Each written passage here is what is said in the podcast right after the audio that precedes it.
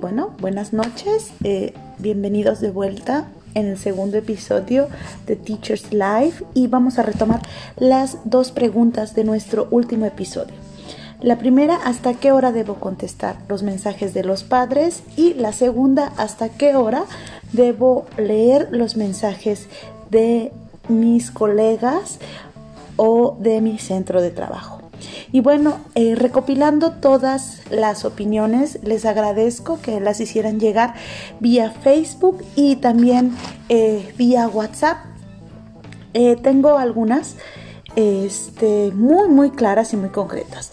En referencia a la primera, ¿hasta qué hora debo contestar mensajes de los padres? nos indican la primera y creo que es la más importante, establecer horarios desde el principio y respetarlos. Eh, esta cuestión de respetarlos también eh, va muy muy de la mano con que nosotros respetemos esos horarios. Si nosotros le decimos al papá que hasta las 4 o 5 vamos a eh, contestar dudas, también nosotros debemos respetar ese horario, no enviar después, porque si no se genera un hábito y después es muy difícil nosotros regresar al primer acuerdo. Eh, después de cada mensaje, este es otro, otro de las sugerencias, después de cada mensaje informativo, eh, indicar a los padres estaré aquí hasta las 5 o 4, la hora que ustedes hayan acordado, esto para recordarles que tienen un tiempo y después de ese tiempo pues no podrán contestar mensajes. Eh, el cuarto es ocupar el WhatsApp para notificaciones importantes, es decir, eh, cuestiones, por ejemplo, como eh, de hay suspensión o cuestiones muy, muy específicas y evitar en lo posible enviar tareas o eh, avisar del temario, las cuestiones que los niños debieron haber hecho en la escuela. ¿Y por qué digo esto? Porque muchas veces las maestras tratamos de, que los padres, bueno, vayan a la par con la educación de los hijos y queremos que también sepan, bueno, pero también hay esta tarea, también hay este examen. Sin embargo, al hacer esto, pues creamos otro ciclo en el cual pues el niño no copia la tarea porque sabe que papá la obtiene en la tarde y ya muy tarde de la maestra. Entonces, ocupar el WhatsApp solamente para notificaciones sumamente importantes. Recapitulamos los cuatro puntos.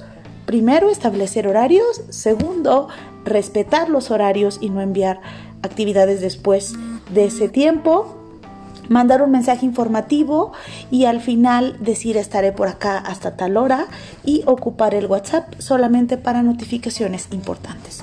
Y bueno, eh, la segunda pregunta que era hasta qué hora debo leer los mensajes de mi escuela, eh, varios maestros nos compartieron y eso me agrada mucho, nos compartieron que ellos también tenían ese problema y bueno, el primero es acordar con eh, el administrador de este WhatsApp en qué tiempo publicar, hacerlo a través de algunos de nuestros consejos técnicos, dedicar unos cinco minutitos hasta qué tiempo podemos nosotros publicar y también hasta qué tiempo nosotros debemos de contestar. Eh, el segundo, ocupar el WhatsApp de los docentes solo para notificaciones relacionadas con la escuela y siempre dentro del horario establecido.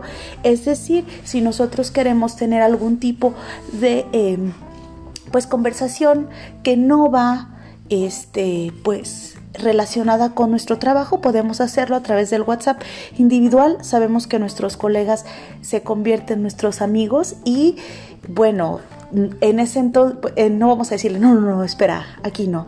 Entonces, volvemos. El siguiente, si una situación no es general y no es eh, necesario que todos los docentes la sepan, pues podemos comunicarnos dentro del horario establecido a los docentes que involucran esta actividad. Por ejemplo, si haremos un proyecto y solamente involucra a los docentes de español, pues eh, indicárselos a ellos y si involucra a toda la comunidad, hacérselo saber a través del WhatsApp general.